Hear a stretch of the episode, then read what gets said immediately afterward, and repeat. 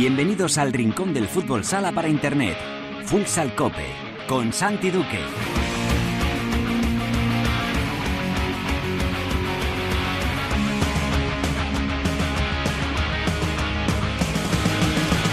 Hola, ¿qué tal? Bienvenidos a Futsal Cope, la casa del fútbol sala en cope.es. Hoy alcanzamos el programa número 332, es el duodécimo capítulo de la décima temporada en este espacio reservado a todos los amantes de este deporte. Ya lo sabes, nuestro rinconcito exclusivo para hablar sin mirar el reloj de fútbol sala.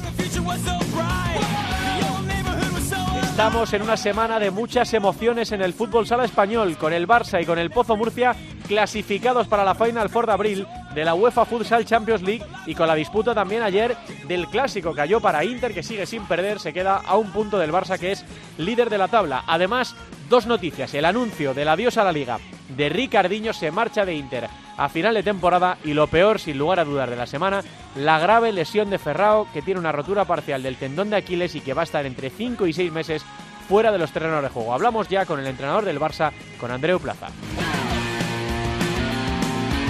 En la tertulia vamos a analizar todo lo ocurrido. Tenemos plancha porque hablaremos del clásico, de la ronda élite, del adiós de Ricardo, de la lesión de Ferrao y de todo lo demás. Lo vamos a hacer con la ayuda de José Miguel Farto de D5Radio.com, de Óscar García, de Gregorio León y de Teresa Sendín. En Futsaleros por el Mundo, hoy la directora nos va a llevar al fresquito. Una semana calor, una semana nieve. A Ucrania nos iremos para hablar con Dani Fernández, el jugador del Kerson.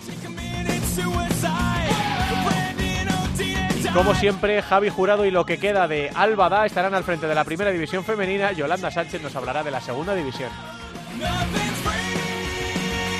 Lo haremos todo como siempre con la mejor música, la que selecciona para Futsal Cope nuestro DJ particular, el manager de Megastar, Perico Sainz de Barata.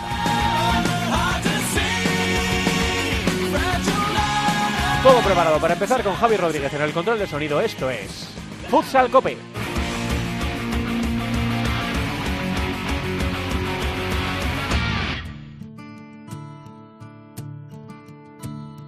Cosas que no entiendo, me dejan sin palabras, por más que pase el tiempo, me quedo sin palabras. Hay miedo y besos que se dieron sin amor. Hay muchas despedidas, ataques por la espalda. Hay madres intranquilas, cobardes a patadas. Hay miedo y siempre ganas de volverte a ver. Mientras tanto, una brisa. Esta semana ha sido el Día Internacional de la Eliminación de la Violencia contra la Mujer, el pasado lunes día 25. Y por este motivo la sección musical de hoy la dedica Perico a todas las mujeres que han sufrido violencia machista y a sus familias. Disparate, Gonzalo Hermida, ni una más, es el tema que estamos escuchando. Gonzalo compuso este temazo cuando vio en las noticias la muerte de una chica a manos de su novio. Tal fue su llanto y su indignación que compuso esta canción que va camino de convertirse en un himno. Ni una más, ni una más, que disparate, que por andar descalza y sin tacones ya no bailes. Estamos en comunicación sin perder más dilación porque tiene que coger en unos minutos un tren con el entrenador del Barça, con Andreu Plaza. Hola, mister, ¿qué tal? Muy buenas tardes. Buenas tardes. Bueno, me imagino que mucha mezcla de sensaciones porque os han pasado un montón de cosas en las, en las últimas horas, ¿no? Primero la clasificación para la Final Four. Esto es lo que, lo que te digo siempre, Andreu, que, buah, es que el Barça tiene que pasar seguro porque, bueno, el grupo es muy, muy flojo y luego hay que llegar allí y clasificarse. Y ya vimos que las facilidades esas eh, imaginarias no eran tales, que había que ganar los partidos y que los rivales no, no lo pusieron eh, fácil. Luego volvéis tras la paliza del viaje eh, y superáis a Osasuna Manga después de ir por debajo en el marcador en un partido que os exigió mucho y lo peor, sin lugar a dudas, mister, lo de Ferrao, que me imagino que estarás en proceso todavía de, de digestión. ¿Cómo, ¿Cómo tienes el cuerpo con, con todo esto que ha ocurrido en las últimas horas?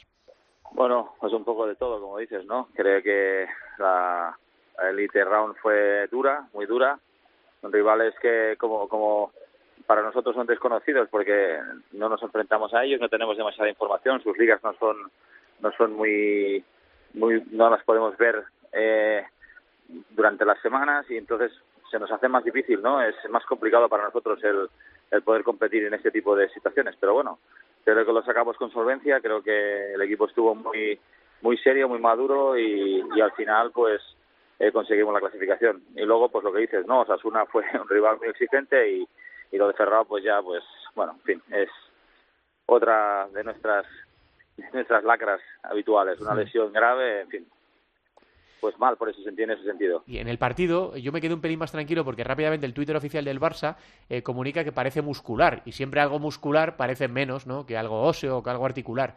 Eh, no sé si tú ya durante el partido o ya después cuando llegas al vestuario ves que la cosa tiene mala pinta.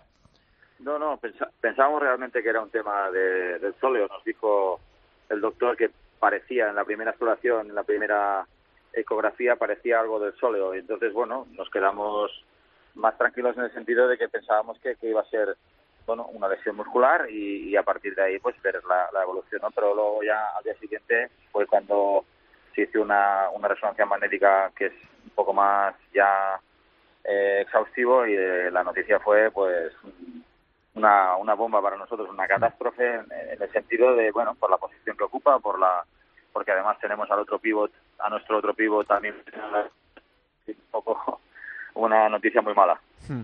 Eh, la pregunta que se hace ahora mismo todo el mundo, Andreu, es qué vais a hacer. Eh, si vais a fichar, si vais a reforzar esa posición para el mercado invernal. Bueno, realmente es una posición que teníamos doblada, eh, con diferentes características, evidentemente, izquierda y, y cerrado, pero es una posición específica. Y bueno, vamos a ver qué es lo que vamos a, a valorarlo en estos días que vienen ahora. Vamos a pensar eh, cuál es la posibilidad de sustitución, si es que se puede, si es que hay una oportunidad, si es que hay jugadores, porque claro, luego esta, sustituir a, a Esquerdiña y a Ferrao no es cualquier cosa, ¿no? No, no, no estamos hablando de, tenemos que pensar en un jugador de un nivel muy alto, un jugador en fin, vamos a ver, vamos a explorar las posibilidades y en los próximos días decidiremos. Mm, lo de Carlos, lo de Ferrao, eh, Mister, ¿lo das por perdido para toda la temporada? Bueno, ya esta mañana hemos estado hablando con él y es un jugador, bueno, con una, con una vitalidad y una alegría y unas ganas de hacerlo todo bien y de, mejorar y de, y de, y de sobrevivir, que, que ya me estaba diciendo que, que se me ocurriera descartarlo para la Final Four. No, mm. bueno, vamos a ver, vamos a ver, porque eh, él quiere, yo quiero, pero, pero bueno, hay que ir despacio hay que ir despacio. Yo, yo, tuve otra conversación con él, que sería más corta que la que tuviste tú, y él, él me hablaba, y yo creo que fue antes la mía que la tuya, porque él me hablaba de los playoffs, pero ahora ha rebajado la cosa a la Final Four. O sea que... Sí, sí, sí, ya ha rebajado dos meses directamente ya. A medida que avanzan las horas se ve, se ve con más ganas, con más energía. Lógicamente después del varapalo, porque él tampoco se esperaba que fuera algo, algo así.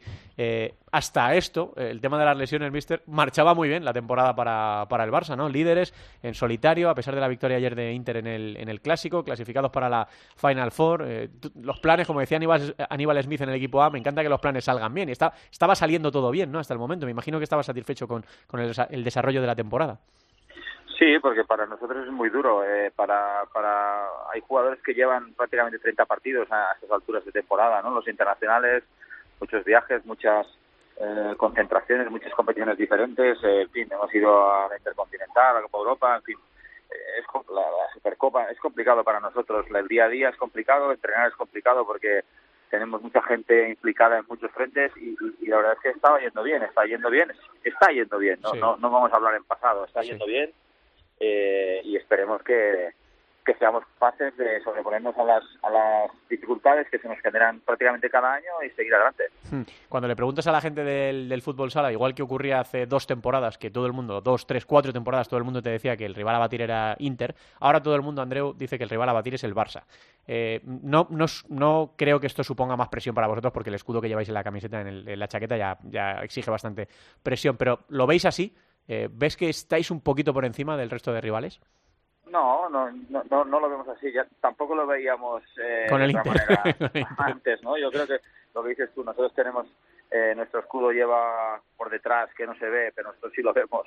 Una inscripción que pone hay que ganar y cuando ganas hay que volver a ganar y cuando has ganado sí que tienes que seguir ganando. O sea, ya sabemos que, que esto funciona así, ¿no? No, no, no, no hay más presiones. Simplemente que nosotros vamos adelante eh, cada día sabiendo nuestras nuestras eh, exigencias y, convivimos con ello cada vez cada vez mejor. Quizá eso es lo que nos hace un poco más eh, quizá peligrosos, ¿no? Que ya sabemos, siempre hemos empezado a saber convivir con eso. Antes éramos muy jóvenes todos, bueno, en el buen sentido, no de edad, evidentemente, pero pero sí de experiencia y ahora empezamos a saber convivir y creo que eso nos nos da, pues eso, la, la, la, solvencia para. Últimamente estamos saliendo a los partidos eh, perdiendo. Prácticamente todos los partidos, los últimos cinco o seis partidos hemos salido perdiendo, hemos eh, tenido que remontar y eso es un poco la, lo que te decía, ¿no? La experiencia, la, la capacidad de creer en que somos quien somos y que tenemos capacidad para dar vueltas a resultados y a situaciones difíciles y eso es lo que nos hace un poco más peligrosos. Hmm, eh, me quedan dos por hacerte, que sé que tienes que coger un tren. Eh, ¿Viste ayer el clásico, Andreu, el, el Inter, el Pozo?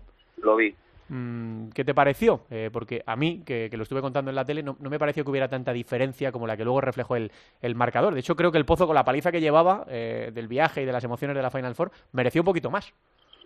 Yo creo que el Pozo está, está compitiendo muy bien, ya lo ha demostrado en, el grupo que le tocó en la Final Four, ya lo demostró también antes en la Main Es un equipo que compite muy bien eh, y lo sigue demostrando, ¿no? Yo, yo creo que el partido no fue muy bueno en general, en líneas generales no fue muy bueno a nivel de espectáculo, quiero decir, hmm. eh, pero creo que Pozo a su manera y a su forma de entender esto lo puso todo en, el, en el partido para ganar. Inter con su con su manera de, de, entender también el, el, juego lo hizo también para ganar y al final seguramente el resultado por lo, por lo que ya sabemos, ¿no? Por la situación de 5 para 4 se abulta, en, en un minuto se abulta pero el partido fue igualado y pudo ganar cualquiera. Bueno, estuvo donde esperaba que estuviera ese partido. Y la última, lo de Ricardiño, eh, el anuncio de la semana en la Liga Nacional de Fútbol Sala, eh, se marcha, se, va a final de temporada de, la LFS. ¿Qué, valoración puedes hacer del anuncio, del momento en el que lo hace y de que se vaya a ir uno de los mejores jugadores de los últimos tiempos? Bueno, pues eh, él sabrá cuál es su, su destino y cuál es su mejor opción. Bueno, no sé si es el momento, no era, ya hacía tiempo que se rumoreaba. Yo como entrenador, como, como aficionado al fútbol sala, eh, como persona que está vinculada a esta competición, pues bueno, siempre los mejores tienen que estar en esta competición. Él es uno de los mejores y me apena un poco que se vaya, pero como rival, pues no es que me apene tanto, la verdad. Todo lo que debilita a rivales directos, ¿no? Eso al final es una, una buena noticia, pero entiendo tu, tu punto. Andreu, que, que no te entretenemos más, que muchas gracias por atendernos como siempre. Mucha suerte, un abrazo. Gracias a vosotros, adiós. El mister del Barça, que es un, un, auténtico placer siempre charlar con él porque responde a todo y habla muy, muy, muy claro. Vamos a la tertulia, Javi. Ella se ha cansado de tirar la toalla, se va quitando poco a poco de la araña.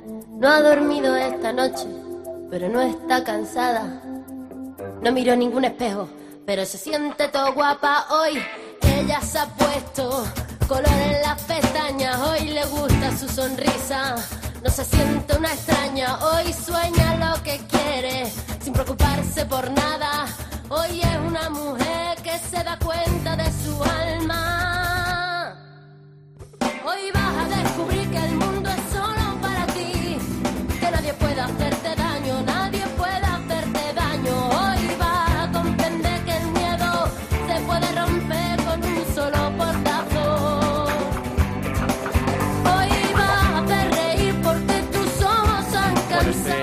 Este, tema de Bebe eh, ya en su momento era eh, un clásico, ¿no? Se convirtió rápidamente eh, en una canción famosa. Yo creo que también a ella la encumbró un poco a la, a la fama y mira el maltrato de una manera positiva y manda un mensaje de esperanza para, para las mujeres y de ánimo y de fuerza también para que se atrevieran a dar, a dar el paso, ¿no? Así que eh, Bebe, ella sonando para abrir el territorio de la tertulia en, en Futsal Cope, donde recibimos la visita hoy en los, en los estudios centrales de la cadena Cope en Madrid del director de D5Radio.com, ni mejor ni peor, diferentes. Hola José Miguel Farto, ¿qué tal? Muy buenas. Muy buenas, un placer como siempre. Ha venido también Sergio Barahona. Hola Sergio. Hola, buenas tardes Santi. Está por ahí Gregorio León, que le estamos retrasando. ¿Qué, qué le estamos retrasando a Gregorio hoy? Hola, Gregorio.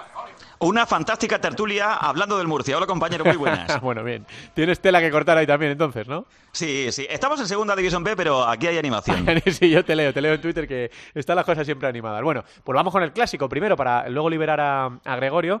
Eh, yo le estaba diciendo ahora al mister a Andreu Plaza que yo creo que no hubo esa diferencia, ¿no? Al final siempre el portero jugador eh, desluce un poco o desnivela los marcadores más de lo que de lo que dice el juego de los dos equipos, pero yo vi muy bien al Pozo, de hecho lo comenté con, con Cancho que parecía que el que venía de jugar lejos o más cansado era Inter, porque no sé eh, si el Farto, la energía de esos primeros minutos del Pozo era de la inercia de lo que habían conseguido en, en Almaty, ¿no? De la inercia y que el Pozo le ha cambiado la cara. Es otro Pozo. No es, estamos en lo de siempre, ni mejor ni peor, es distinto. Este pozo compite, este pozo pelea. No quiero decir que antes no compitiese y no pelease, sino que lo hace de otra forma. Están todos totalmente comprometidos y para mí el partido lo marcó la lesión y la expulsión. Si no, otro, otro gallo hubiera cantado mm, seguro. ¿Nos parece eh, justa la expulsión? A mí La rigurosa. Sí. A mí rigurosita. No, es- es- son dos amarillas. Para mí, yo Sí. creo que el jugador se puede ahorrar la primera amarilla Esa, y a la segunda es que no tiene más opción de parar la pito porque Sí, además le hace la, a la, la enchufarla. ruleta y todavía la Claro. entrada queda como peor, ¿no? Como Sí, más dura porque claro, como el que le claro. caza por detrás. Me ¿no? refiero a rigurosa porque la primera, entre que la podía haber evitado y que los árbitros también estuvieron un poquito ahí al límite, ¿no? Hmm. Pues, bueno. Sí, la primera sí que puede ser rigurosa. Digo la primera amarilla, pero la segunda. No, la yo creo que segunda no es sin- discusión. nada, Sí, sí. no hay discusión Pero- alguna, completamente Pero el Pozo, si os dais cuenta, si os dais cuenta eh, cómo ha cambiado en apenas eh, año y medio, que es el tiempo que lleva, digo, yo, yo estoy sí trabajando aquí. No olvidemos que el equipo llevaba cinco años sin pisar la final de la liga. En su primera experiencia, en la primera temporada, lo lleva y además conduce al Barça, le obliga a ganar en el quinto partido.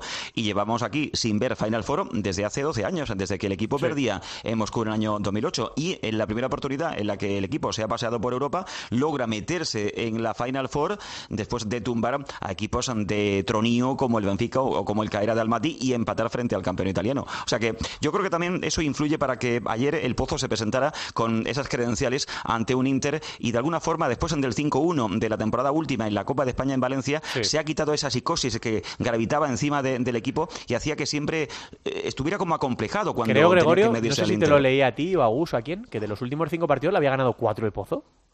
La última vez que el Inter ganó el Pozo Hacía un año, fue ¿no? Te leí, el 13 de octubre del año 2018. O sea, ha pasado un año y un mes para que el Inter vuelva a ganar el Pozo. Y antes, evidentemente, esto era justamente a la inversa. Es verdad, y lo ha dicho ahora Andreu, y lo comentábamos nosotros en el tiempo de descanso fuera de micros ayer, el partido no fue muy bueno. Eh, de hecho, tuvo ratos Teresa la primera parte aburridos, en los que no de, se veía mucho de los típicos que dices, este partido ha hecho afición, mm, no tanto. Pero está claro que cuando es un clásico como un Pozo Inter, eh, lo vamos a ver, lo vamos a disfrutar. Y al final eh, es un partido de, de los que los dos equipos se juegan mucho y, se nota en la, en la pista. Hmm. Es de los que los, perdóname Santi, Sí. de los que los entrenadores dicen es un partido táctico. No, para mí fue un leñazo. Sí, sobre todo la O primera sea, faltaba parte. el bizcochito para mojar el, o sea, el, el café para mojar el pestiño. Pues la primera parte, como tú bien dices, fue un tostón de cuidado. Más emoción porque era, como bien dice Teresa, un clásico el, el 99, me parece que Sí, que el clásico he leído. 99, sí. Y, Sí, y, sí. joder, Pero pues a mí me si encantó Cien Farto la las primera pilas, ¿eh? mitad.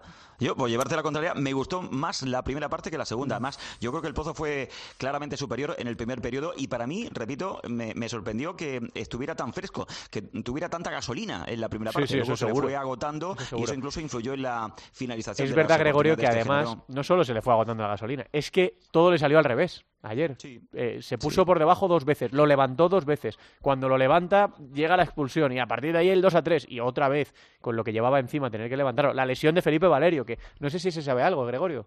No va a estar para Valdepeñas, aseguro, y volverá, imaginamos, a para el derby de la siguiente semana frente al Jimmy Cartagena, que eso va a ser el día 7 sábado. Hmm, Pues que le fue saliendo todo, todo al revés y la verdad es que le, le costó. Y luego está esta versión, eh, Josemi, de, de Movistar Inter de Tino Pérez, sin brillos, pero súper sólida. Sigue sin perder. Y ayer, después de las dificultades, las dudas, esos dos empates, va a Murcia y termina ganando el partido en una versión muy buena de Jesús Herrero otra vez, muy buena, fundamental de Jesús Herrero, pero victoria encajando solo dos goles y en un sitio difícil. Sí, sí, sin brillo, sin brillo ninguno. Lo venimos pues, eh, viendo semana sí, semana también en el, en el Garbajosa y la verdad es que el juego no enamora, el juego no engancha, pero los resultados están ahí. Lo comentaba Sergio en las redes sociales, eh, le quería, quiero hacer memoria, le leí hace unos días eh, Sergio Barahona y decía, mm, sí, no, no pierde, los últimos dos partidos en casa, como tú bien dices, entre, ante Shota Y Jimby. Y Jimby no, a, a Sota le ganó. No, ¿Qué, perdón. qué fue el otro empate, Sergio? Valdepeñas. Valdepeñas, Valdepeñas, Valdepeñas, eso y, y Y Jimby. Cartagena fueron eh, empates los dos. Pero es que el juego no es vistoso. La gente que va a ver a Inter está acostumbrada a otra cosa. Hmm. A que te enganche el juego, a que sea vistoso, a que... mm, no sé, no sé. Es verdad no que se le puede negar que está ahí arriba. Sí, O sea, de momento, Sergio, eh, el papel de Tino no era fácil, porque tenía que sustituir el legado de, de Velasco. Entonces, habrá quien piense que, bueno, que hasta que llegue el juego, segundos en la tabla, 26 puntos, ¿no? Que, que es una mejor manera de, de transicionar, ¿no? Claro, es eso, pero es lo que yo comento. Para mí, el juego de Inter se parece muy al del año pasado. No se sabe todavía a lo, La que, identidad, a ¿no? lo que está jugando. Los cinco años anteriores, en los que es campeón de liga, sí sabíamos a lo que jugaba Inter. Pero estos dos últimos años todavía no se ha, no se ha conseguido esa identidad. Le saca siete puntos Sí, al sí, por y eso te digo al Barcelona. que bueno, de momento mientras se encuentra la identidad Gregorio, pues segundo en la liga, ¿no? Yo es que creo que la gente tiene que olvidar ese Inter legendario que aplastaba a sus rivales como quería, cuando quería y de la forma que quería. Yo creo que cuanto antes la gente de Torrejón tenga en cuenta que eso pertenece al pasado y que a lo mejor tiene ahora otro Inter que aunque no sea un rodillo, pero puede ser igualmente campeón de liga. Mm, Yo creo que vivir de la nostalgia y mirar al Ricardiño maravilloso, en fin, todo eso creo que además actúa eh, negativamente para, para el Sí, Inter pero, que fíjate cómo por está otro lado, luciendo números buenos en la clasificación. Es inevitable, Gregorio, ¿no? Que de momento Ya, ya. compares es inevitable. Eh, antes de que te vayas, sí que quiero que hablemos de, lo único malo de ayer, que fue lo de Bebe, ¿no?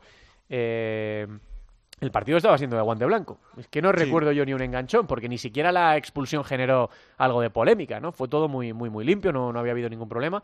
Eh, Bebe se enfada porque con 2 a 3, creo que es, intenta una rabona dentro del área y no da a la pelota.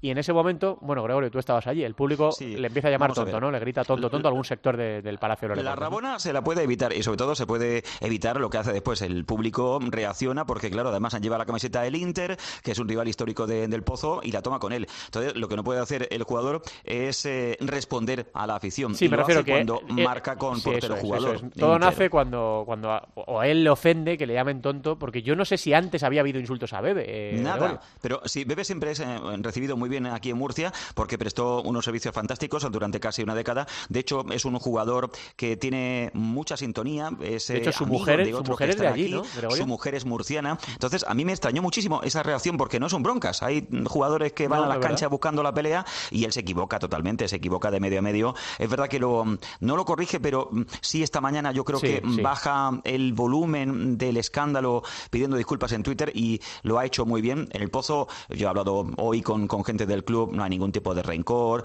porque Bebe se queja un poco de que el Pozo no apostó por él eh, como debía en su momento cuando tuvo la oferta del Inter. Dice, es que yo quería quedarme aquí. La cuestión está que el Pozo no podía llegar a lo que le ofrecía el Inter Movistar. Y claro, ahora se abre otra posibilidad y estamos proyectando la mirada al futuro. ¿Qué va a pasar el 30 de junio? Porque él tiene oferta, según me decía, de renovación del Inter. Él también querría venir para acá porque su familia está aquí. No sé, yo, yo creo que en el Pozo no tiene espacio, pero no por lo que ocurría ayer, sino porque sencillamente el Pozo ahora tiene dos cierres como Mateos y como Tolra. Pero yo creo que la gente, apelemos a- a- al sentido común, que la gente olvide también un poco lo que pasó ayer, que fue producto de un calentón y ya está. Sí, eh, bueno, todo inicia cuando esa Rabona que no, no le llega a dar, con el 2 a 3, él falla, lo, lo ve como un recurso. Si ves la imagen en directo a, a toda velocidad, al principio dices, ¿qué hace? Y cuando ves la repetición dices, es que a lo mejor no podía darle de otra manera, o a lo mejor era... Yo estoy contigo. Él pensó que era la mejor, que no fue por adornarse, ni por humillar a nadie, que ni es por un nada así. recurso. Que es un intentó recurso, darla así, pasaba el balón largo y dijo, pues. se pasó así. el cuerpo, ¿no? Intentó Sí, darla sí. Con, la, con la Rabona. Y luego, cuando Bebe hace el 2 a 5, que quedaban 10 segundos, 8 segundos, no quedaba prácticamente nada, El gesto de llevarse la mano a- se va corriendo por todo el pabellón, se lleva la mano a la oreja, muy enfadado, porque estaba como muy, muy dolido, y eso fue lo que desató la tormenta, claro. Eh, Alex se fue a por él, eh, Marto el Rabio en esa jugada también cartulina amarilla, y cuando terminó el partido, yo creo que lo peor también fue la imagen de Fran Serrejón bajando a la, a la pista, ¿no? Eh, lo insistimos mucho, los jugadores están a 50.000 pulsaciones, pero los directivos tienen que intentar eh, no hacer ese tipo de cosas. Eh, Me sí, decía Fran creo. Serjón que él fue justamente a lo contrario que se ha podido ver por televisión, a No- transmitir tranquilidad. Pues no lo parece. No da sensación, ¿eh? No lo parece. Lo que pasa es que Fíjate. las imágenes son muy elocuentes. Sí, No, da esa sensación. No lo parece. Y, y yo lo lamento porque, porque es eso, porque el, el clásico estaba siendo muy limpio. Yo lamento la acción de Bebe porque genera al final todo esto. Eh, luego nada, fíjate, habían pasado dos minutos y en el micrófono de Alba en gol, Alex ya dice que le pide perdón por el calentón a Bebe, Sí. pero que cree que el gesto le sobraba. A los escasos segundos de terminar el partido, efectivamente, Álvada, Sí. tu, tu compañera, eh, le, le tuvo en directo en gol y, y pidió disculpas. Además no le preguntó por ellos. No, Fue él el que dijo, por cierto, antes de terminar, Efectivamente, Sí. efectivamente. Quiero decir O sea, que esto. es que no... bueno, pues, No, no, pues porque además que son amigos, es que, es que además sí, que han estado mucho tiempo jugando en el pozo y por eso digo que si la gente quiere quedarse y con esto ya tener para cada vez que venga Bebe con la camiseta Sí. de otro equipo, Yo sea espero- Inter o sea espero que no, Gregorio. Que se quede ahí en una anécdota y con el machaque y pitándole constantemente, eh, caramba, que vean esto como una gotita que Ha caído y ya está, porque la trayectoria de Bebe en el equipo del Pozo y Bebe querría haberse quedado en el Pozo Sí. y no tener que salir de aquí, pero es que el Pozo no llegó a lo que él pedía, oye, y le ofreció un buen contrato a Inter y se marchó. No, y porque además venimos de, de hace unos años de unos clásicos que eran horripilantes, con agresiones, con tanganas, manchando la imagen de nuestro deporte, y ahora no. Y el clásico de ayer fue un ejemplo, ¿no? De cómo enfrentarse unos con otros, pero lo del final lo, lo manchó un poco, así que bueno, que quede en el olvido, eh, Bebe ha pedido perdón, hay gente que no le vale, según he leído en las redes sociales, que no le parece suficiente, bueno, yo creo que tampoco... Tampoco ha matado a nadie, ¿eh? puede- y tampoco puede hacer mucho más, ¿no? Está claro que se lo podía haber evitado, pero no ha matado a nadie. O sea, no vamos a no crucificarle por eso. Nada, a mí Claro. persona grata. Sí, sí, Siempre bebe, un deportista como bebe, para mí es persona grata. Ah, y aprovechando, aprovecho a- hablando de, de- de- de grandes profesionales eh, para mandar un abrazo a Ferrao, que la gente, los que tenemos la suerte de poder entrevistarlo, no solamente vemos al grandísimo jugador que es, al jugador top, sino que vemos a la gran persona, ¿no? Y ayer me afectó personalmente el hecho de un deportista y un gran tipo, humanamente como, como él, que vaya a estar eh, durante cinco o seis meses de, de baja, así que le mando un abrazo muy, muy grande a él y, y a toda la gente del Barça. Y lo último, Grego, que te quiero preguntar por ello, por el tema de Ricardinho, que te queda medio minuto para irte a la tertulia del, del Sí. Real Murcia, pero que, ¿cómo valoras la, la marcha de Ricardo de la Liga y el momento de, de la comunicación? Es muy mala noticia, evidentemente. Cuando, eh, cuando un artista sale del escenario, cuando ya no vas a verlo en ese escenario, pues eh, te da pena y lo único que puedes hacer es aplaudir y además aplaudir durante muchos minutos. Pero era algo que se veía venir. No olvidemos eh, que también el Inter está en un proceso de reestructuración, de bajar presupuesto. Ellos tenían dos opciones. O seguían para adelante con Ricardiño y le daban lo que cobraba Ricardiño, o hacían una apuesta por, no sé si el próximo Ricardiño, que seguramente es imposible, pero un jugador de un nivel alto como Pito. Y económicamente por Pito. Así que yo creo que es una consecuencia lógica. Y también hay una cosa que se llama edad. Que Quique Bonet, nuestro gran Quique Bonet, llegó un día en el que dijo: Tengo que retirarme, tengo que dar un paso atrás. Y normal.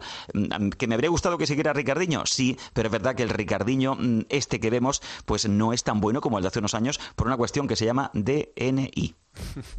Gracias, Gregorio, que vaya bien esa tertulia. Un abrazo fuerte. Gracias, un saludo para todos. Eh, pues de eso, si queréis, chicos, nos quedamos hablando. Eh, a vosotros, a Farto y a Sergio, os afecta más, digo, entre comillas, porque seguís todos los partidos de Movistar Inter en casa, algunos fuera, eh, porque desde hace bastantes años tenéis una relación profesional y un poco personal también con, con Ricardinho. Eh, lo que quiera decir, Josemi, de, de su marcha de la Liga Nacional de Fútbol Sala, yo creo que una cosa es su marcha y otra cosa el, que, el momento en que lo, en que lo comunica. Su marcha, mm, normal. Esperada incluso, ¿no? Sí. eh, no, a ver, eh, es un crack dentro y fuera de la pista, que a nadie se le olvide. Esto es de lo que contaremos a nuestros hijos, Santi. O sea, decir, yo he visto jugar a Ricardiño, yo he visto jugar a Ferrao, yo he visto esto, muy poquita gente lo va a poder decir, sí, ¿no? sí, pues como ahora cuando se recuerda a otros supercrash que, Vale. que jugaron en, Pues- en- en España. De- pues, eh, también tenemos que recordar que se retira Betao esta semana. Lo ha Sí, anunciado que se retira. lo decía ayer que se ha que es que un poco, ¿no? que no es nadie Betao. Betao, claro, con la lesión de Ricardi, de, perdón, la lesión de Ferrao eh, y, y la marcha de Ricardiño, eso queda ensombrecido. Pero ojito a la trayectoria de Betao, que no era ningún piernas, ¿eh? No, no, yo recuerdo al, al vetado de Inter. que es El que Betao de. Lobelle, cuando llegó. Sí. O sea, es que era un salvaje. Sí, sí. Entonces, los jugadores marchan, los jugadores quedan. Y como ha dicho eh, Gregorio León perfectamente, tema de DNI, pues claro, no, no va a cumplir años solamente el farto, ¿no? Que tiene todos. Efectivamente, se, se marcha la gente.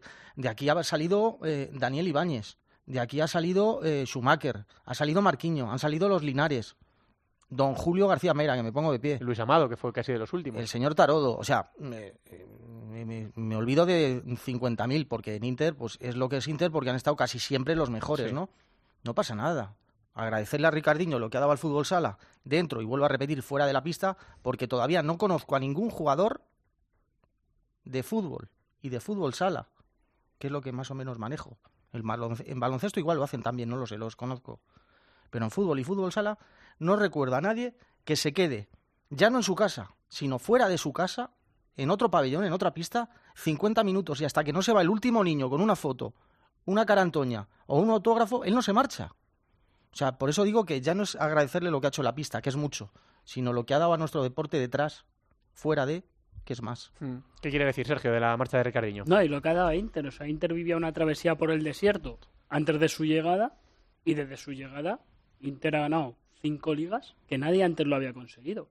Lo peor, yo creo, lo que hice también la forma de, de que lo habló tres días en pretemporada, tras comenzar la temporada, y el anuncio ahora en, en noviembre. Yo creo que se podía haber esperado un poquito a final de temporada decir esas de- declaraciones. Es verdad que hubiera alimentado los rumores, ¿no? Porque ahora estábamos casi en fase inicial de la temporada, pero eso, Teresa, le ha quitado presión, ¿no? Yo creo que él, se lo leía a Dani López en su, en su blog, a Gremplu, eh, yo creo que para Ricardo son todo beneficios, porque es un homenaje en cada pabellón. Si ya la gente le quería, le aplaudía, ahora todavía más, pensando en que quizás sea el último partido. Ayer lo decía yo en gol, que quizá fuera la última visita y me decía alguien, bueno, pero les puede tocar en el playoff, pero bueno, si no es la última, pues la, penúltima, ¿no? Eh, y él yo creo que se quita presión en ese aspecto de, me voy, ya no me preguntéis más por esto, ya veré dónde me voy. Eh, pero no sé si Inter eh, lo hubiera hecho de otra manera. El comunicado porque desde luego no, no parte de Inter, de hecho él lo dice en sus redes sociales. Le quita presión a Ricardiño porque no le va a estar todo el mundo preguntando, oye Ricardiño vas a renovar, oye Ricardiño vas a seguir, oye Ricardiño qué vas a hacer, oye el año que viene. Le quita presión eh, a Tino Pérez por ruedas de prensa, entrevistas que le pregunten, oye cómo está el tema de Ricardiño, oye cuentas con él. Y yo creo que al final sí le quita presión a Inter de decir, bueno, mi estrella se va, eh, minuto cero me pongo a buscar otro nuevo proyecto, a girar algo en torno a otra figura que ya no va a ser Ricardiño y tienen ese margen, aunque ya conocían la, la noticia de antemano, pero ya lo pueden hacer más a vista de todos que están montando otro otro proyecto y no tienen que andar disimulando de bueno vamos a ir mirando pero eh, no vamos, que no se nos vea mucho el plumero por si dicen o por si hacen o por si tal entonces al final es una manera de decir, mire, me voy, me voy a ir, mm, al final de temporada nos despedimos de todos, eh, ha sido un placer, muchas gracias a Ricardeño. Inter le puede hacer una despedida como Dios manda eh, por todos estos años y todo lo que ha dado al club y yo creo que al final es, es algo bueno para, para todos que ya por lo menos este tema se zanje y que, Sí, la y que, disfrutemos lo que nos queda. La tormenta va a durar hasta el sábado. Van a ser tres focos directos, uno sobre Javi Lorente, el director técnico del club, otro eh, sobre Tino Pérez, el máximo eh, encargado de, de dirigir la nave de, de Torrejón, y el propio Ricardiño. Pero el sábado, una vez termine las ruedas de prensa, yo creo que ya no tiene más recorrido esto. Va a durar hasta el sábado y a partir de ahí, como bien ha dicho Teresa, Ricardiño se quita la mochila del lastre de, de decir, me van a estar preguntando que dónde me voy, semana sí, semana también. El club ya está pensando, lleva tiempo ya pensándolo, en lo que va a hacer y cómo lo va a hacer. Y Tino Pérez, pues trabajando con lo que tiene hasta 30 de junio y a partir de ahí lo que llegue. Hmm. Eh, había gente que preguntaba un poco, a lo mejor los que no están tan metidos en la dinámica diaria, a mí en la redacción arriba, que quién era el que tomaba la decisión, si Ricardo de marcharse o Inter de renovarle, de no renovarle. Yo creo que es, que es mutuo. Eh, que cuando a- un matrimonio de conveniencia. aquella oferta de Sporting de Lisboa brutal después de perder la Copa de Europa eh, y aquellas declaraciones en Eurosport de García diciendo el famoso ni quiero, ni debo, ni puedo renovar a, a Ricardiño, y tiene contrato, hay que respetar los contratos, termina en junio de 2020, yo creo que todo se hacía entrever. La edad, como dice eh, Gregorio, el desembolso económico, que es muy fuerte, que quizá ahora Inter apunta hacia, hacia otro lado, así que tampoco hay que buscarle más pies al gato, ¿no? Es una decisión más o menos mutua, pensando todas las partes que esto es lo mejor para, para todos. Así que bueno, hablaremos mucho de Ricardiño, no es que se vaya a ir mañana, así que hablaremos de, de y habrá De tiempo todas maneras, perdóname que haga Sí. un inciso. El ni quiero, ni puedo, ni debo de José María García llegó después de que no llegara con la pasta. Si hubieran llegado con la pasta de verdad, ya hubiese yo mm, querido ver el ni quiero, ni puedo, ni debo. Sí, claro, el ni quiero, ni debo, ni puedo era renovarle. Si hubieran llegado con la pasta, con el millón y medio que tiene de cláusula, se hubiera marchado. O rascarse el bolsillo, señor García. Para- ni quiero, ni puedo, ni debo lo quería ver yo. Ya. Bueno, eh, fue un momento aquello de tenso, además, entre, entre las, las partes, ¿no? Y al final se solucionó con Ricardo diciendo que se quedaba eh, y Inter olvidándose de cualquier posibilidad de, de salida hasta junio de 2020, lo cual fue bueno para la Liga Nacional de, de Fútbol Sala. Y luego la otra noticia de la semana, que es la mala, que es lo de Ferrao. Eh, había que preguntarle a Andreu qué van a hacer. Eh, pero es que es lo que él decía.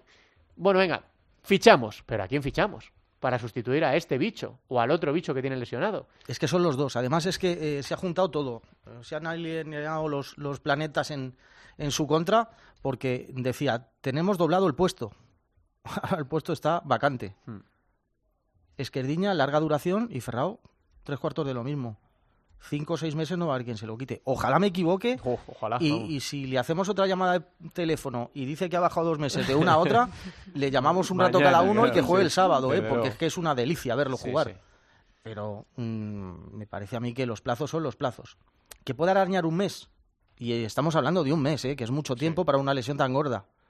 Aún así que se está poniendo en el mes de abril, mayo, Muy difícil. Y luego que hay que volver a estar competir en forma. ¿no? y que la lesión se vaya de la cabeza. Este es un salvaje, este tiene la portería tatuada en la cabeza y el balón igual, pero de- la lesión primero se tiene que ir de la cabeza. No dudo que lo va a superar y, y contra antes mejor, pero los tiempos son los tiempos en- lesiones tan gordas. Hmm. Se habla, Sergio, en los mentideros de, de Twitter, de varios jugadores, de Eder Lima, es uno de los que se te puede venir a la cabeza, de Charuto, le vimos en gol en la Intercontinental el jugador de Magnus Futsal, y es que no hay mucho más. No, y Eder Lima puede ser lo que más se parezca a Ferrao. mucho por- más veterano, mucho más de vuelta, Claro. ¿no? Pero ese- esa potencia, ¿no? Esa, esa... Complicado. Pero yo creo que ahora mismo es insustituible. Sí, Ferrao. eso está claro, ¿no? Puedes intentar paliar, Teresa, el daño, pero uno como Ferrao no hay. A, a Ferrao le, le ha debido doler mucho la lesión, pero los despachos de, Sí, sí. del Camp Nou, eso ha dolido. Sobre eh, todo porque no por se lo esperaban. partes. Cuando le dijeron es algo muscular, Y es que eh, ahora mismo de cabeza, en las últimas dos, tres temporadas, echas un repaso a las lesiones que ha tenido el Barça y el Pa' salir corriendo, ¿no? Pa' 70, salir 80% son lesiones graves. Sí. Es que mira, eh, mira a Sergio Lozano, eh, mira a Mario Ribillos, sí, sí. Ahora Esquerdiña. mira a Esquerdiña, Sí, sí. mira a Ferrao, anteriormente a Icardo, quiero recordar también. Son lesiones de 6-7 meses. Es que es que es un background muy Es fuerte. Que no sé si es eh, casualidad que se ha juntado todo, si es preparación física, si es que algo ha fallado, pero eh, es que cuando Se te vienen decir- tantas de sí, golpe de y tan ten- graves, De los tendones de Aquiles se suele decir que si estaba para romperse, se iba a romper. Que eso no es algo fortuito, que alguien te dé un golpe o que, que puede ser otra jugada con una patada. Hombre, te pueden romper el tendón de Aquiles de una patada, es muy difícil. Pero se Pues suele sí. decir de los tendones de Aquiles que es, que es un tendón desgastado y que si estaba para romperse, iba a ser ayer o la semana que viene. Pero lo demás, pues hombre, eh, la plaga esa que hubo hace tiempo de cruzados, pues a uno le hace pensar, pero desde luego ya se estarán devanando los, des- eh, eh, devanando los sesos la- la- los preparadores físicos y los médicos. Así que ha sido las dos noticias de la semana, lo de Ricardo y lo de Ferrao. Las dos malas, eh, pero bueno, lo de Ricardo es de otra naturaleza. Así que, bueno, pues nos quedamos huérfanos de, de Ferrao. Desde aquí, como ya hicimos ayer en gol, desearle a Carlos la más rápida recuperación, que esté tranquilo, porque lo decía Andreu ahora, se quiere comer los plazos, se quiere comer los meses, pero tendrá que estar tranquilo y recuperarse bien, que es joven y le queda mucho que, que dar al, al fútbol sala. De la jornada, chicos, de, de lo que ocurrió más allá del clásico y de esa victoria del Barça por 6 a 3 frente a Osasuna Magna, eh, la victoria de Oparrulo en el, en el derby, con la imagen aquella de, de Renato, eh, que ha dado la vuelta Sí. a todas las redes sociales, la imagen del, del fair play, tirando el balón fuera después de darle, parece de manera involuntaria, como en los riñones, en la lumbar a, a Rumbo, eh, la tira fuera delante de, de Igi. Eh, ganó Zaragoza, que se impuso a. Industria Santa Coloma, problemas también para el conjunto colomense, que además suma más lesiones.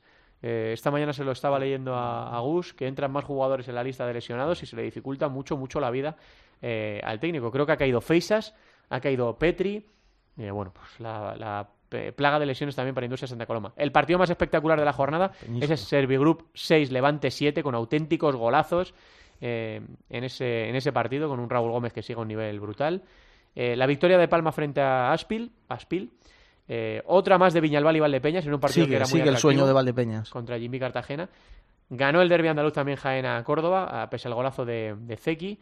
Y poco más. ¿Qué queréis decir, chicos? ¿Qué os ha llamado la atención, Farto, de esta, de esta jornada? El partidazo de Peñíscola con, con Levante. O sea, un, fue una oda al, al espectáculo y al fútbol sala.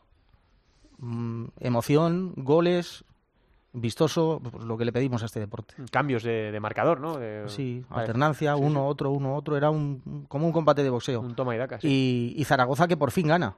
Por fin ve la luz al final del túnel. Sí. 4-1 y por ende eh, Santa Coloma problemas serios eh, para el Sí. conjunto para el conjunto colomense. Se queda relegado ahora Santa Coloma al descenso, empatado a puntos con Aspil, que tiene 8, y con los 9 de Zaragoza. La verdad es que el, el abanico todavía está abierto, un poquillo más de problemas Burela para. Burela, que lleva de los últimos 5 partidos solo una, una victoria. Y bueno, pues está ya a 3 puntos, de momento solo a tiro de, de un partido. Nosotros, como siempre, pedimos lo mismo, que haya pelea hasta, hasta el final. Sergio, ¿qué quieres decir de lo que ha pasado en esta, en esta Yo voy a un más analítico y es que ha habido muchos goles, que por fin, Por fin. en la jornada 10, la- el mínimo de goles por partido ha sido 5, que no lo habíamos desde hace bastante tiempo. No, lo firmábamos para todas las semanas. Sí, sí, alguno, total. alguno menos. ¿Y tú, Teresa, con qué te quedas? ¿Qué te llamó la atención? Que Valdepeñas no se baja. O sea, eh, la fuerza que están poniendo en esta liga eh, por estar en esa copa, por entrar en, en los puestos altos, por, por meterse en, esos, en ese top 8, eh, es que tiene mucho mérito ese Valdepeñas que hace mm, seis meses estaba peleando por una permanencia. Sí, sí, que es así. Y, si me permites, en segunda división, Sí. aunque meta ahí una cuñita, el, espectáculo de, de Antequera, el 10-1 El 10-1 a- al Elche. Bueno, creo que Es Guillamón tenía un rebote sensacional. Sí, estaba para el- pedirle tabaco. Sí. Le escuché unas declaraciones y estaba, estaba suavito, sí. Sí, eh, que era segundo contra tercero, Josemi, creo. Por eso, por eso me llama más la atención ese marcador tan abultado entre un segundo y un tercera de una segunda división que si coges y coges seis, siete equipos pueden estar perfectamente en primera división. ¿eh? Sí, sí, sí. Y fijaos cómo subió Córdoba el año pasado, de séptimo. Subió de séptimo, que bueno, la idea del playoff es, es buenísima, ¿no? Porque al final mete a un montón de equipos en el ajo hasta el final. Y, y no por estar toda la temporada segundo o tercero, nada te garantiza eh, subir. Y cambios de líderes casi todas las jornadas y resultados inesperados. A mí es que la segunda me, me gusta mucho. Y que Eh, los dos filiales ya no están los no, dos primeros. que siempre decías, bueno, no, eh, metemos al sexto porque está el Pozo. Claro. Metemos... No, el Barça y el Pozo están teniendo un montón de problemas esta, esta semana. Y estaba pensando eso que decíamos todo el rato de la Copa, la clasificación para la Copa. La Copa ahora mismo está en riesgo. eh, porque la Real Federación Española de Fútbol no da permiso a la Liga Nacional de Fútbol Sala para organizar el, el torneo. Hace una, unas semanas, iba a decir unos meses, eh, no sé si fue Paco Sedano, que dijo que eh, bueno que había dos copas y que eh, bueno que la supervivencia de la Copa de España no estaba del todo eh, clara ¿no? entre la Copa del Rey y la, y la Copa de España Eh, pues vamos a ver vamos a ver qué pasa con esa Copa de España al que a la que de momento no dan permiso a la Liga Nacional de Fútbol Sala para que- organizarla es que lo de había dos copas no lo, no, no lo filtro. sí Yo es que soy muy bruto. Soy de pueblo. no tanto lo no siento. tanto, no tanto Pero no, no lo filtro yo. Dos copas. Tenemos la Copa del Rey y luego el espectáculo por antonomasia del fútbol sala mundial a nivel de clubs, que es la envidia de todos los deportes a nivel de, de ese formato, que es la Copa de España de la Liga Nacional de Fútbol Sala. Le pese a quien le pese. A Y mí- vaya por delante que no cobro de la Liga Nacional ni un duro. Sí, sí. Esto me cuesta el dinero. ¿eh? Yo no tengo que deber nada a nadie ni nadie me debe a mí. Digo simplemente lo que pienso. ¿Y por qué no pueden convivir la Copa del Rey, la Copa de Su Majestad el Rey bueno como han hecho las la Copa de España como ha venido siendo hasta ahora? Y además, yo creo que de una forma la Copa del Rey bastante buena. El año pasado con la Final Four, cada vez, cada año ha ido ganando más, No, no, más por- emoción. Por supuesto que sí. Que una cosa no tiene sí. nada que ver con la otra, ¿no? Una Sí, que se desarrolla Al durante único que le hace daño a esto es al deporte y, por supuesto, al aficionado, que es el que mantiene este deporte. Mm, No sé, no sé. Yo es que no lo veo muy claro que vaya a haber Copa de España, ¿eh? Y no, yo te diría que ahora mismo, si me haces apostar un céntimo, te digo que no va a haber Copa de España. Pues. eh, Copa de España por, por la Liga Nacional de Fútbol Sala. Ahora que quiera organizar algo, ojo, pueda, Que no es tan fácil, ¿eh? pueda, tenga medios, que no lo dudo, capacidad, que tampoco, o sí, no lo sé. Yo, es que ya, esto es un porro. Pues os voy a decir una cosa. Eh, ojo con tocarle a la gente en la Copa de España, ¿eh? Eh, la gente se te puede volver en contra, ¿eh? La gente se puede, la gente se te puede, o la gente nos podemos volver en contra. Pues yo me considero un aficionado más, ¿eh? Y el espectáculo nos privan del espectáculo. Vamos a ver. Me da igual quién lo organice. Hasta ahora, quien lo organizaba estaba bien. Y hay una máxima que dicen que lo que está bien no hay por qué tocarlo. Si lo va a organizar ahora la española y lo va a hacer igual de bien que lo hacía la Liga Nacional de Fútbol Sala, bienvenida sea la Real Federación Española de Fútbol y el formato. Dile a un olivo mecánico o alguna de estas Bueno. aficiones que llevan los pabellones que se quedan sin una de las fiestas donde más visibilidad tenían y donde más disfrutaban. Bueno, Que el pero es que- está en la subcomisión. Es que cada uno ha apostado por lo que ha apostado. Entonces, el tema es que ya va siendo hora de quitarse las máscaras, ¿no? Lo que no se puede es estar eh, embarazada, pero poco. Esto todavía. ¿O se está embarazada o no se está Sí, embarazada? sí. Esto todavía O sea, no es. No el, es... el- el dicho de los morancos, te dejo que te bañes, pero no te mojes, Sí. no vale. Todavía no es seguro porque recordemos que está eh, en decisión todavía esas medidas cautelares que pide la Liga Nacional de Fútbol Sala para que eh, ellos puedan desempeñar todavía sus eh, funciones Pero, como Santi, órgano competente. Pero vamos a ver, organizar una Copa España, con lo que con ello conlleva, no solamente llevar los equipos y ponerlos en un pabellón y que jueguen y que la gente, el público o los que estamos fuera contándolo, disfrutemos de ello y lo hagamos llevar a- al resto de personas que nos escuchan. Es algo más. Y estamos hablando que el lunes es día 2 de diciembre, diciembre es un mes prácticamente nulo, este año entre los puentes y las navidades, te metes a mediados de enero y la Copa es en la primera semana de marzo, estaba prevista. Sí, sí. Otra cosa es eso, ¿Vosotros que- creéis, sinceramente, Santi, Alba, No, no, Sergio, no. que si ahora esto tira hacia adelante y le dicen a la Liga Nacional que lo pueda organizar, ¿tiene tiempo la Liga Nacional de organizar esto? Bueno, ¿sabes por qué sí? Porque, la, porque lo tenía prácticamente organizado.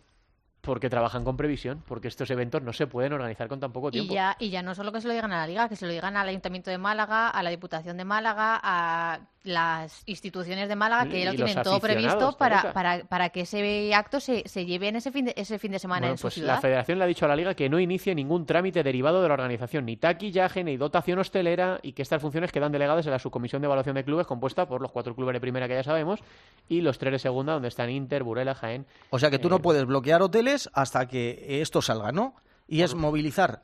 ¿Cuánta gente entra en el Martín Carpena? 10.000. 10.000. No lo sé, ¿eh? Pero 8.000, muchos, 9.000. Muchos.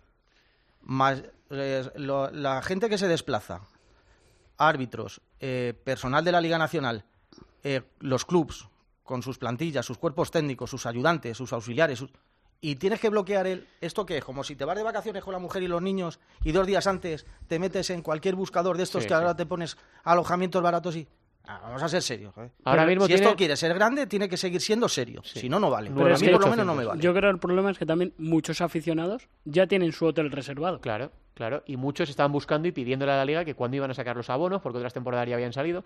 Bueno, yo. De hecho, perdóname un Sí, inciso. El otro día en el, en el Jorge Gabra- en el Jorge Garbajosa, en el descanso, vinieron un par de aficionados de Valdepeñas y dijeron, Hombre, que fíjate para Valdepeñas. por si acaso, y sigue el sueño, nosotros ya hemos bloqueado hoteles.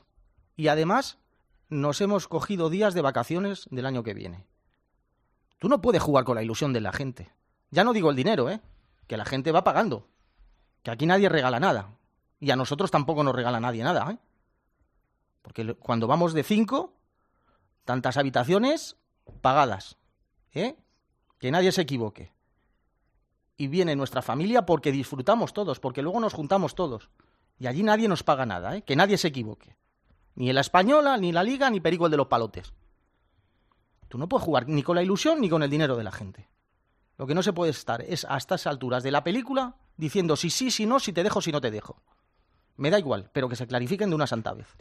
Bueno, pues eh, así está ahora mismo el, el tema. eh, en peligro la Copa de España, no es que lo, lo diga yo, es que la RFEF, la Real Federación Española de Fútbol, le ha dicho a la Liga Nacional de Fútbol Sala que le quita las competencias de la organización de la Copa de España. Así que bueno, pues saldremos de, de dudas. Esperemos, esperemos pronto y vamos a ver qué pasa también con esas medidas cautelares. Bueno, lo último, la pregunta que hacemos siempre, chicos. Jornada número 11, arranca este viernes 29 de noviembre. A las 9 menos cuarto Industria Santa Coloma o Parrulo Ferrol. 9 de la noche Pescado Rubén Burela Jaén Paraíso Interior. Para el sábado a la 1 el partido de gol eh, Levante Barça. El Industria Santa Coloma o Parrulo lo da Sport 3 y la Liga Sports. A las 5 de la tarde Jimby Cartagena Palma, la Liga Sports y 7. 6 y media Movistar Inter Servigroup Peñíscola. 7 Córdoba Patrimonio Aspil. 7 Viñalbal y Valdepeñas El Pozo. Este también en la Liga Sports TV y Castilla-La Mancha Televisión. Y a las 8 Sasuna Magna Fútbol Emoso en Zaragoza. Teresa, ¿cuál te gusta más? Pues me voy a quedar con el Jimmy Cartagena Palma. Eh, los de Cartagena y los de Duda no pueden seguir eh, restando. Hay que empezar a sumar si quieren estar en una posible eh, Copa de España, sí sí o sí no. O, en, eso- o ya pensando en los playoffs. Y, y Palma que, que tampoco puede eh, relajarse porque vienen de ahí abajo pisando fuerte. A ver, Sergio, ¿cuál te motiva más? Con el Valdepeñas el Pozo. ¿Por Mm. qué? Porque el Valdepeñas tiene 16 puntos. Si gana el Pozo, se colocaría con los mismos puntos que el Pozo. Y casi, casi quedaría el zarpazo definitivo para estar en lo que sea que vaya a haber, si es que va a haber. Y el Pozo se descolgaría de tanto Sí. de Movistar Inter como del Fútbol Club Sí, Barcelona. ese partido mola, tiene muy, muy buena pinta. ¿Jurado se lo narras tú? Cinco, dice, no sé qué quiere. Cartagena, sí, Cartagena. Ah, no, estamos hablando de Viñalbali, o sea que vosotros dais el Jimby Palma, pero a las 7 de la tarde se hace de Barcelona, ¿no, jurado esto? Correcto, gracias, jurado. Eh, Farto, ¿y tú qué me, qué me dices? ¿Qué partido te Pues yo tengo que vender mi pollino. No lo da nadie, lo da de 5 radio. Hombre. El, el Movistar Inter con Si- si- Peñíscola. Si, lo hacemos por eso. ¿Para Hombre? ¿por qué te crees que he venido? Por eso y la tarifa plana. Gustavo, esto va para ti, amigo. Claro que sí. Bueno, pues eh, partidos muy interesantes. ¿eh? Hay un montón de partidos emocionantes. Esta semana se dan cuatro. Así que, bueno, de los, de los ocho partidos eh, se podrán ver cuatro a través de la, de la televisión y nosotros prometemos el miércoles que viene, el martes que viene en Gol, hacer las elecciones a de lo mejor de la jornada, que yo estoy abierto a que la gente me mande sugerencias, porque yo me veo todos los partidos que se pueden ver, todos los resúmenes de todos los partidos y luego veo por ahí cosas que cuelgan en distintas eh, cuentas en Twitter. Me refiero a jugadas espectaculares, regates, y yo creo que no me pierdo nada. Pero estoy... hace poco me mandaron un gol de segunda B, eh, que era un golazo espectacular por toda la escuadra, que a mí, que por favor, que no nos quedemos sin emitir nada que sea lo mejor de la jornada, sea en la primera división, en la segunda donde, o donde sea. Y creo que nada más. Chicos, ¿os habéis quedado con ganas de decir algo? Llevamos como unos 40 minutitos de tertulia. Pues, eh, pues, Pues bien, no. a gustito, ¿no? A gustito, sí. Bueno, llámalo como quieras, llámalo X. Nada más, chicos, algo que añadir. Ha salido rentable. Así, ¿no? Sí, El viaje, ¿no? El viaje ha rentable. Bueno, pues que nos vamos a ir, vamos a viajar hasta Ucrania y le damos las gracias a Farto y a Sergio Barahona por estar esta tarde aquí en los estudios centrales de la cadena COPE en Madrid. De 5radio.com. Todas las semanas un partido. Como mínimo. Como mínimo. Como mínimo. Y aventuras. eh, Eh, varias. Y por el mismo precio, ¿eh? Y por el mismo precio. Andamos de dinero peor que de rodillas, pero lo damos gratis. Con el señor Lamentable, con el profe Siempre. Valle. ¿eh? Y, con, Y el señor Puello, el corazón verde. y con todo el equipazo de 5radio.com. Gracias, chicos. Un abrazo grande a los A dos. vosotros siempre. Vamos a viajar por el mundo.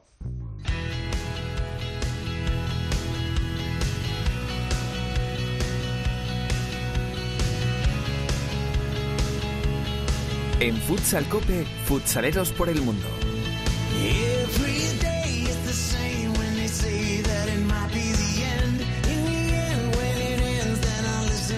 Una de cal y una de arena. Eh, me da la directora Sendín. Me dijo, tú te has puesto las chanclas y la camisa hawaiana. ¿Tú te crees que esto va a ser así todas las semanas? Tachines. Pues eso, que no todo va a ser fiesta. Ja, ja, jiji, ¿no? Estamos en casi diciembre, pues mm, a, tomarte un mojito no te voy a Pero llevar. un, es un viaje de lujo, ¿eh? Por favor. Eh, huele a Champions, a ronda de élite. Porque nos vamos hasta Ucrania a ver a uno de esos equipos que ha sido protagonista en esa Champions Futsal League y, do- y a- que no consiguió ese pase a la Final Four eh, de- eh, a favor del Barça, que al final tenemos que tener esa representación española en la Final Four. Y desde Ucrania ya nos escucha el jugador del Kerson, Dani Fernández. ¿Qué tal, Dani? Buenas, muy bien. ¿Cómo has vivido esta, esta experiencia en la, en la Champions?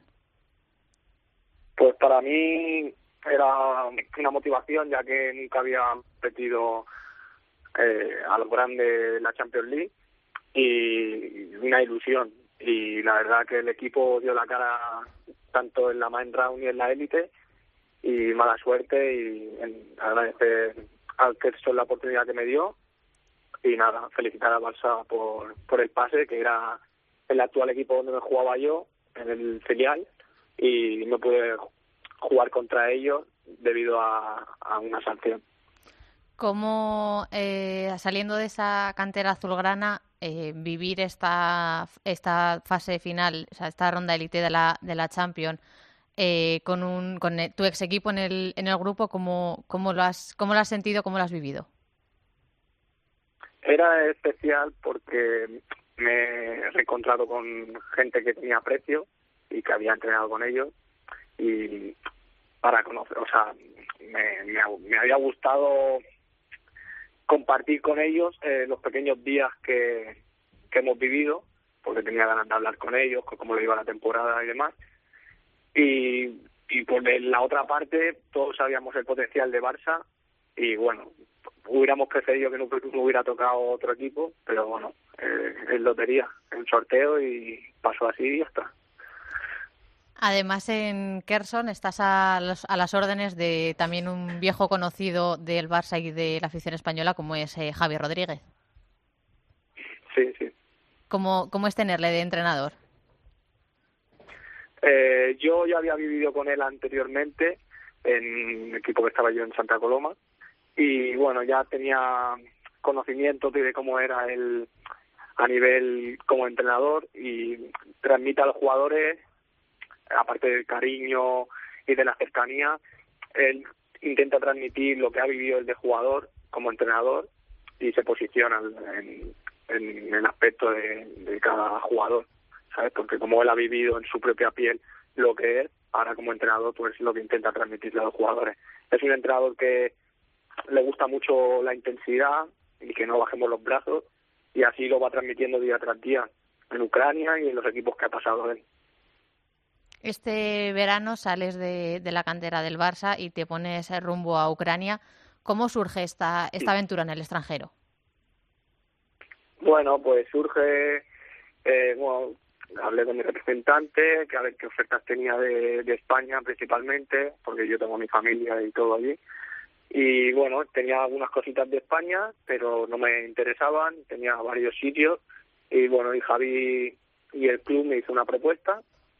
Y bueno, me, gustan los retos y mira, era difícil por la distancia y todo, pero bueno, sabía la ambición que tenía este equipo porque ya lo había seguido el anterior año por Javi y bueno, de momento las cosas van bastante bien, como actualmente hemos hecho buen papel en la Champions y no se puede pedir más. ¿Qué te has encontrado en esta aventura por la Liga Ucraniana y por, y por Ucrania como país? Como en Ucrania como país, eh, bastante eh, 30 años atrás, sinceramente. Es un, un país que aún está por desarrollar y como tiene una pequeña guerra con Rusia, pues es complicado. El idioma es complicado porque habla donde estoy yo en la parte de Gerson hablamos ruso y es difícil. Pero bueno, a la hora de jugar la liga es una liga que es muy física, te puedes encontrar equipos con mucha calidad otros equipos que mm, es solo corren. Entonces lo veo como una liga más física, así que es verdad que hay equipos que tienen jugadores con mucha calidad, pero bueno, eh, conocer otras ligas. ¿Y qué objetivos habéis marcado para esta temporada? ¿Reinar en la Liga de Ucrania? Bueno, reinar, seguir reinando, porque este equipo lleva tres años seguidos ganando la liga y, la verdad que las cosas están yendo ahora mismo rodadas y, y somos una, como una pequeña familia. Entonces, pues nos pusimos como objetivo ganar la liga, ganar la copa que tenemos de aquí en Ucrania, ya que la Supercopa la perdimos, y hacer muy buen papel y, eh, y lo nuestro era intentar clasificarnos para la Final Four y hemos hecho historia en el club porque es la mayor clasifica la mejor clasificación que ha hecho el club y el presidente pues está bastante contento con nosotros. Entonces, para un pequeño pueblecito que el presidente fue creando en un equipo, pues ha ido fichando jugadores y la verdad que bastante bien y todos dan la cara y bueno, cada año pues se ponen unos objetivos, pero este año pues han sido esos que te he comentado ahora mismo. En cuanto a nivel personal, la adaptación a, a las rutinas, al país, a tu día a día, eh, ¿cómo lo has vivido? ¿Cómo lo estás viviendo? Eh, los primeros meses fueron complicados. Hay días que son difíciles porque eh, no es un país que esté acostumbrado a hacer lo que hacía en España, pero bueno, eh, poco a poco ya sé a lo que vengo. Eh, a nivel deportivo, la verdad que me está yendo muy bien. Estoy creciendo como jugador, una experiencia nueva y estoy madurando. O sea que, bueno, poco a poco eh, me estoy haciendo al país. Dani, que nos eh, alegramos mucho de que vayan las cosas bien, de como tú dices, sacarle positivo eh, a todo, ¿no? Eh, a la experiencia profesional y a todo lo que estás viviendo a nivel personal. Y además ya está aquí la primavera a la vuelta de la esquina, así que tú no te Sí, sí, preocupes. dentro de que cabe, termina diciembre dentro de tres semanitas. Enseguida se pasa el frío, claro que sí. Que vaya muy bien, Dani. Un abrazo muy grande y gracias por atendernos. Igualmente, Dani gracias a Fernández, vosotros. jugador del Gerson o del Kherson de la liga ucraniana que acaba de disputar la ronda élite de la de la eh, UEFA Futsal Champions League con la dirección de Javier Rodríguez. Yo es que es que del frío, no sé por qué, ¿verdad? Repasamos además eh, la actuación española que ha habido en esa Champions con el KPRF de Lin, que estará en esa Final Four hispano-rusa con dos equipos españoles y dos equipos rusos.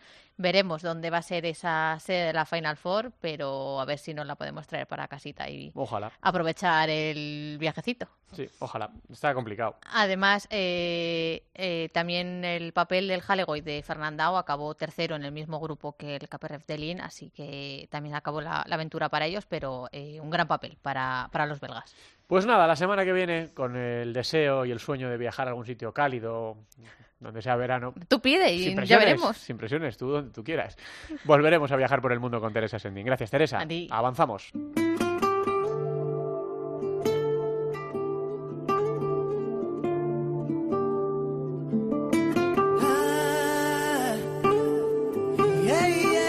En Futsal Cope, Fútbol Sala Femenino. Y es que ella no sabe lo que es el amor, solo sabe de golpes y desolación. En su cara refleja la pena y el dolor, Y es que Andy Lucas, y en tu ventana se llama esta canción, es el tema que compusieron Andy Lucas basado en un episodio real que vivieron de un familiar suyo muy próximo que sufrió violencia de género. Jurado, el narrador de estrella de la Liga Sports TV. Sí, bueno, eh, ahí estamos. Que tenemos otro menú interesante eh, para te- este fin de se- semana. se te acumula el trabajo, jurado. Sí, eh, lo narra el compañero desde Barcelona, ese Viñalbali, el Pozo, que buena decía pinta, sí. Barahona. Partidazo, como Sí. lo va a tener el Jimmy Cartagena Palma, ¿eh? Sí, sí. Porque suponemos que el equipo de Duda va a seguir remando fuerte hacia la Copa. Vamos Claro. a ver hasta dónde llega la fuerza, pero eh, ha entrado el brasileño, eh, le ha venido súper bien al Sí. equipo de Cartagena. Y luego en algún punto indeterminado entre Murcia y Madrid está Amplía, te diré, Tudela, Murcia, Madrid. No sé Sí, en qué punto está. o está sea, lo que es- queda Es un de- abanico de largo kilometraje. lo que queda de Albada, que ha pasado de eh, el frío de Tudela a- hacía calor en Murcia ayer. Hola, Alba. Hola, buenas tardes. ¿Hacía calor en Murcia? 25 grados. Venga ya, hombre. Eh, Era verano y diciendo, oye, me voy a mudar aquí porque está tan a gusto este calor. Y haces algún partido que otro allí, ¿no? Sí, la verdad es que como le digo a Carmen, le digo, Carmen, yo te veo más que a mis padres, ¿eh? a Pero Carmen bueno, Triansares, a la directora de comunicación del Pozo. Claro, claro, ahí me tratan así que no tengo problema en ir cuando, cuando sea necesario. Bueno, no quitemos tiempo a la primera división femenina, muchachos. A ver. Sí, porque Contadme. bueno, pues eh, se mantiene líder Futsi, eh, 5-4 un partido frente a Zaragoza, un partido muy luchado. Eh, eh, son estas cosas que dices, pues porque al final hay eh, categoría eh, masculina y femenina por un lado, pero dices, si el Barça tuviese que pagar la cláusula para que Yu Delgado ocupase algún puesto, pues eh, no estaría mal, ¿eh? Tampoco no sería mal fichaje. Estaba en estado de gracia el otro día frente a Zaragoza. eh, porque además Zaragoza jugó un partido eh, muy serio, muy replegadito, muy ordenado en defensa. Eh, y luego la contra eh, se mostró bastante hiriente, ¿no? Y por eso ese marcador ajustado 5-4. El último gol, además, llegó en el minuto 38 por parte del equipo eh, aragonés. Así que, bueno, un liderato, un liderazgo que tiene el, el- el conjunto madrileño, el Futsi, eh, merecido, luchado. Y además con Burela apretando, ganó victoria 1-6 en cancha de Peñas Plugues. Y este fin de semana, Alba, tenemos clásico, ¿no? Como venimos diciendo, tenemos eh, Burela Futsi. Se juega en territorio gallego, así que vamos a ver quién de los eh, quién de los dos suma su primera derrota, si no empatan, que veremos a ver. En caso de empate, pues Futsi se mantendría líder. Ahí va a estar todo. Creo que hemos perdido a Alba. En el mejor de los sentidos, telefónicamente. Porque- Estaba, estaba en medio de una gasolinera. Anda la cosa, sí, no, no, le he llegaba dicho- muy nítido le he tampoco dicho- el... Le he dicho, eso tiene un punto de tensión, porque Sí, nunca sí. sabes lo que puede ocurrir en una, en una No, gasolinera además porque pone que de- está prohibido, no digamos el punto kilométrico para que no la multen. Pone- Sí, sí, sí. estoy en el medio de la gasolinera. Alba, Hola, buenas tardes. ahí estamos. Hola, ¿qué tal Alba? ¿Cómo estás? Pero doctora, doctora. Mira, entre que entre que estoy en el medio de la nada, que no sé ni dónde In the middle of nowhere. Que ¿Qué- tengo fiebre y que yo no sé ya qué será de mi, de mi vida, a ver si me escucháis. Pero escucha, si tenemos, favor. tenemos partido en Valencia este fin de, ¿no? Sí, pero no pasa nada, allí estaré. Allí estaré como ya me imagino. Digo que a lo mejor te podías haber pegado una, una mini pretemporada en el Mediterráneo. Oye, si no tuviese que estar esta tarde en Toledo y mañana dar clase en Madrid, sería un buen No he dicho nada, no he- culpa mía, no he dicho nada. Si es que eres como Willy Fox, si es que no puede ser contigo. ¿Verdad? ¿Verdad que sí? Bueno, si es que España es grande. Bueno, eh, Albada, eh, estábamos, estábamos hablando de esa gran victoria merecida de Futsi, trabajada sobre todo.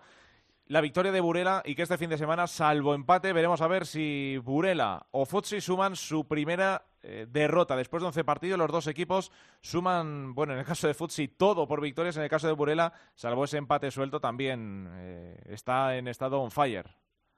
Bueno, la verdad es que Futsi y Burela ya no solo que sea el partido de la jornada, sino para mí es el, partido estrella que hay en la temporada, la ida y la vuelta, porque son dos equipos eh, totalmente increíbles con una plantilla alucinante que, que solo en los duelos directos es en los que eh, alguno de los dos puede perder puntos. Es cierto que en las últimas temporadas Va a ser difícil, jurado, así que yo te diría que tires tú difícil. para adelante por, el, por la salud de Por Alba. la salud de Alba, sí. Bueno, va a ser, va a ser difícil, va a ser difícil. Eh, decíamos, lo estaba comentando Alba, ¿no? Que ese Futsi Burela, bueno, pues qué vamos a decir de los de los dos mejores equipos, sin duda alguna, con dos de las mejores plantillas, si no las mejores del fútbol sala femenino en España. Con permiso también de Orense y Alcorcón, que empataron a dos en otro partido tremendamente interesante. Eh, otro de los, eh, de los partidos que teníamos marcados en rojo. Y al margen de ese partido que vamos a tener ese sábado seis y media en Burela, eh, Alcorcón recibe a Peñas Plugues, cuarto frente a quinto, otro partido atractivo para este fin de semana, y el derby murciano entre Jimmy Roldán y UCAM el Pozo Murcia. Un Roldán que perdió 3-0 frente a Universidad de Alicante, sigue el equipo alicantino con esa buena racha, y ojito con Roldán que se acerca a esa zona templada. Me señalabas, Farto, el Leganés. Sí, el Leganés de nuestro buen amigo Iván Labrado. Sí, que, también está un poquito ahí en la... Complicadito, complicadito. Llegó a finales de temporada el año pasado para salvarlo de, bajar a segunda división. Lo consiguió junto con, el cuerpo técnico y, por supuesto las jugadoras, que son al fin y al cabo las que corren y se dejan ahí la vida.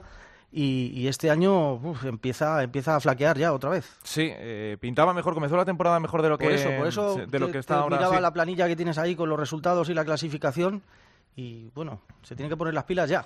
Sí, 10 puntos. Recordemos que por debajo de, Leganés y de Roldán con 10 puntos están Majadahonda con 7, Bilbo con 5, Ciudade con 4 y Chalo Calacán con 0 puntos, todavía sin estrenarse. Em, si tiene una oportunidad el recién llegado a Primera División para sumar, para estrenar su casillero, aunque sea de, empates, ¿no? de puntos, por decirlo de alguna manera, bueno, pues este fin de semana recibe a Bilbo, uno de los equipos que está también luchando por eh, sacar el pescuezo de la zona peligrosa de la clasificación. Así que vamos a tener eh, ingredientes de sobra también para que quien quiera engancharse a la primera división femenina. Y lo va a pasar bien, claro que sí. Habrá golazos y habrá mucho espectáculo y nosotros el, miércoles que viene lo contamos. Gracias, Javi. Hasta ahora. Eh, nos queda la segunda división.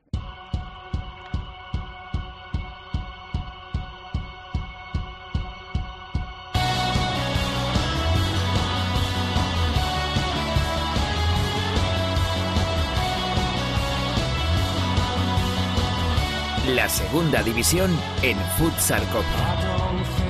¿Te acuerdas el jurado la de tiempo que se pasó Badía eligiendo la sintonía de la segunda división? Badía es que se toma todo lo que hace se lo toma muy en, serio, y no veas tú la elección de la sintonía. Le hemos salvado la cara porque él se fue en la temporada 3, creo. Sí, sí, sí, sí. Y lleva siete temporadas sonando lleva su sintonía. Vamos, que mereció la pena el y te digo, el día que nos marchemos nosotros esto seguirá sonando. Seguirá sonando, claro que sí. Pero, pero no le quitemos protagonismo tampoco a la segunda división porque trae todo lo ocurrido en esta última jornada la directora Yolanda Sánchez. Hola, Yolanda. ¿Qué tal, Santi? Vamos a repasar los resultados que nos ha dejado esta jornada, la número 11 comenzando con el Barça B2 Real Betis Futsal 2. El Betis pierde la posición de ascenso directo después de empatar ante el Barça B. Fue un partido muy igualado que se decidió en los últimos minutos del encuentro cuando David Peña consiguió el empate a 2 para el conjunto azulgrana.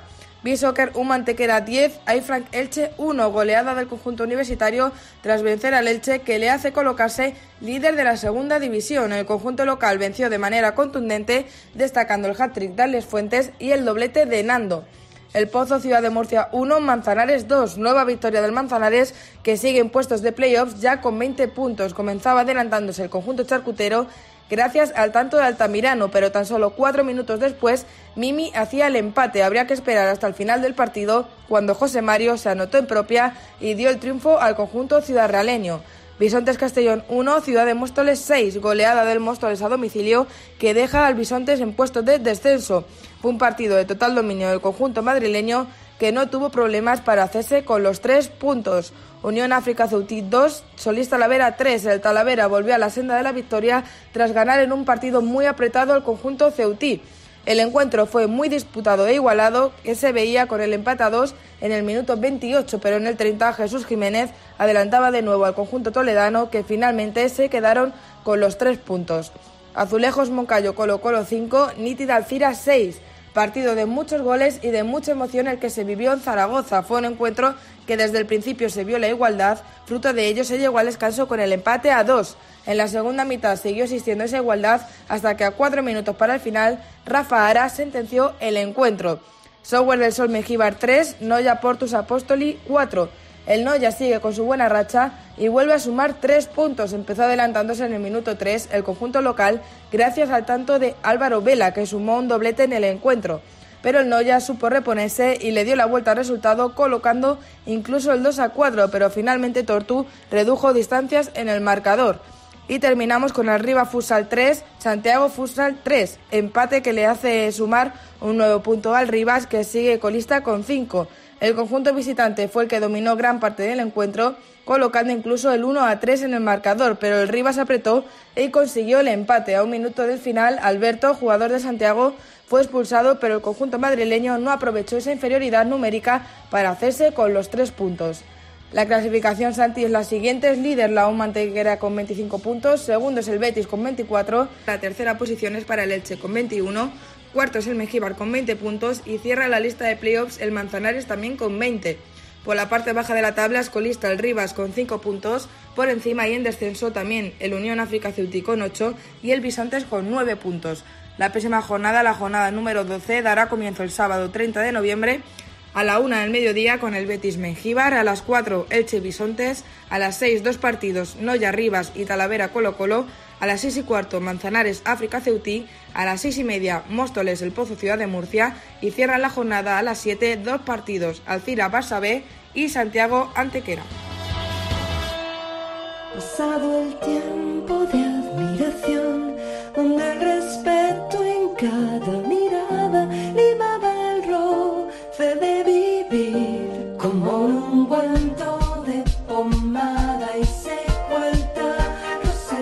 Pues que nos hemos ido un pelín de la hora habitual, estamos en hora y diez así, pero yo creo que ha merecido la pena porque hemos tenido una tertulia muy interesante, porque hemos hablado un montón de cosas, es que había un montón de cosas de las que, de las que hablar y bueno, pues yo lo he disfrutado mucho y esperemos o esperamos que vosotros también lo, lo hayáis hecho. Con este El amargo del pomelo de Nacho Cano, una de las eh, últimas grandes composiciones del hermano pequeño de los Cano, que refleja de una manera real los aspectos del maltrato, ha sido el tema elegido por Perico hoy en la celebración del Día Internacional de la Eliminación de la Violencia contra la Mujer, un tema que debería preocuparnos a todos muchísimo. Han muerto 52 mujeres este año en España, en 2019, y son 52 más de las que tienen que haber muerto este año en, en España. Así que esto es un problema de, de todos. El miércoles seguimos hablando de fútbol sala, que se viene una jornada muy interesante y os seguimos contando las cosas que están pasando en nuestro querido deporte. Gracias a todos por estar ahí. Un abrazo, hasta luego.